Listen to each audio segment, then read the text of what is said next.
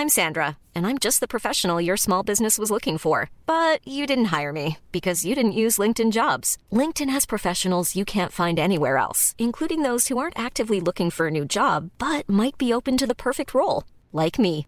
In a given month, over 70% of LinkedIn users don't visit other leading job sites. So if you're not looking on LinkedIn, you'll miss out on great candidates like Sandra. Start hiring professionals like a professional. Post your free job on linkedin.com/people today.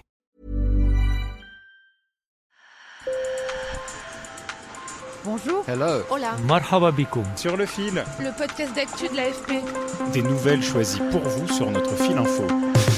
Notre coupe de cheveux est-elle politique? Qu'on les porte rasés, bleus, bouclés, crépus, tressés, lissés ou blancs, que disent nos cheveux de notre personnalité? Et si ils exprimaient un engagement militant? Un sujet réalisé par Camille Kaufmann. sur le fil. Si vous avez TikTok, vous avez sûrement dû voir passer cette tendance illustrée par ce son. Girl, don't do it. It's not worth it. Non, ne fais pas ça, ça vaut pas le coup. Non, je vais pas le faire. J'étais juste en train d'y penser. I did it. Je l'ai fait. Et hop, la personne qui se filme a changé de coiffure. Et beaucoup apparaissent soudainement avec le crâne rasé. Kristen Stewart, Cara Delevingne, Zoé Kravitz, de nombreuses célébrités se sont également rasé les cheveux. Un message politique pour certaines, en signe de protestation au diktat de la féminité. C'est le cas de Zélie, une étudiante de 21 ans en histoire de l'art. Elle s'est rasé le crâne il y a deux ans et elle n'a pas été inspirée par ses stars, mais par des héroïnes de films et de séries. Ça venait aussi, je crois, du fait que tous les personnages, moi, que j'ai vus avec des cheveux rasés à la, télé ou dans les films, en fait, c'est toujours des personnages qui sont super forts. Il y a Eleven dans Stranger Things, il y a aussi le, personnage de Charlize Theron dans Mad Max. Donc, quand moi je le faisais, j'avais vraiment ce, ce sentiment-là et cette sensation de, de force, en fait. Ses cheveux sont le reflet de son identité. Et en tant que femme lesbienne, ça comptait pour elle de se les raser, comme un pied de nez aux normes établies par l'hétérosexualité. c'est pas vraiment de la volonté d'appartenir à la communauté parce que de toute façon j'y appartiens mais euh, moi ça me fait aussi du bien de voir que mon identité influence mes choix et mes choix influencent mon identité et c'est un truc que je trouve très important et c'est surtout avec mes cheveux que je vois ça Et même avant de les couper, ses cheveux étaient le reflet de sa personnalité de l'époque. Moi quand j'avais les cheveux longs si je les coupais pas c'est parce que inconsciemment j'avais très peur de ce que ça allait donner. Et à ce moment-là vu que j'avais 16 17 ans c'était vraiment la peur de euh, ouais mais pour une fille est-ce que ça ira? Donc inconsciemment mes cheveux je crois qu'ils étaient un peu euh, liés au, sexisme ambiant ou quelque chose comme ça. Et évidemment moi j'ai des amis aujourd'hui qui ont les cheveux longs parce qu'elles adorent avoir les cheveux longs hein. c'est juste euh, pour moi. Mais ça rejoint du coup cette idée que les cheveux ils ont toujours une sorte de vocation politique Pour Marie aussi, qui est métisse franco-malgache, assumer ses cheveux très bouclés s'inscrit dans une démarche féministe. Bon alors, faut savoir déjà que quand j'étais petite, euh, je voulais gravette blonde aux yeux bleus. Je me trouvais moche en fait, mais bon après maintenant que je sais après toutes ces années de féminisme que euh, c'est parce que je me voyais pas représentée dans les médias et que du coup j'avais l'impression d'être moche parce que toutes les meufs que je voyais euh, dans les magazines et tout, elles étaient blondes aux yeux bleus, hyper fines, enfin bref voilà, donc c'était clairement mon opposé. De 14 à 22 ans, Marie s'est lissé les cheveux.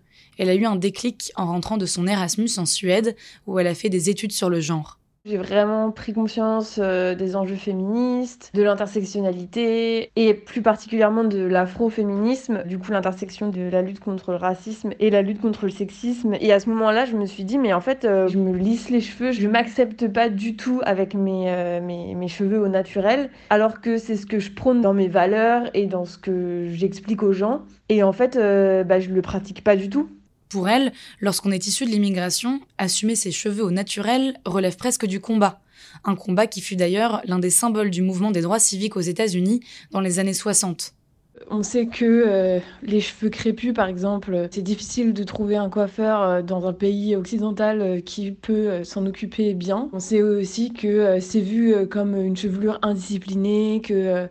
Enfin, il y a plein d'histoires de personnes qui sont allées au travail euh, avec des cheveux euh, crépus ou très bouclés et on leur a dit que euh, c'était pas euh, très professionnel comme coiffure. Et en fait, juste les laisser au naturel, c'est revendiquer son identité et dire bah, en fait c'est moi et mes cheveux sont comme ça. Et c'est aussi un message d'acceptation de soi et de pas se plier aux normes occidentales blanches.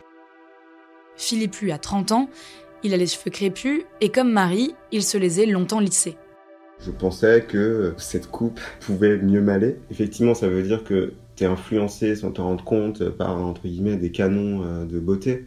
En revanche, moi, quand je faisais ça, je me disais pas, euh, ouais, c'est parce que euh, les personnes d'origine africaine ont les cheveux crépus, c'est moche, et moi, je veux plus ressembler à un caucasien en ayant des cheveux raides. Il s'est ensuite rasé le crâne pendant dix ans, et il y a deux ans, en plein confinement, il a décidé de laisser pousser ses cheveux. Pour lui, cette décision était avant tout esthétique et non politique. Mais en assistant à une conférence sur le cheveu crépus, Philippe a été conforté dans son choix.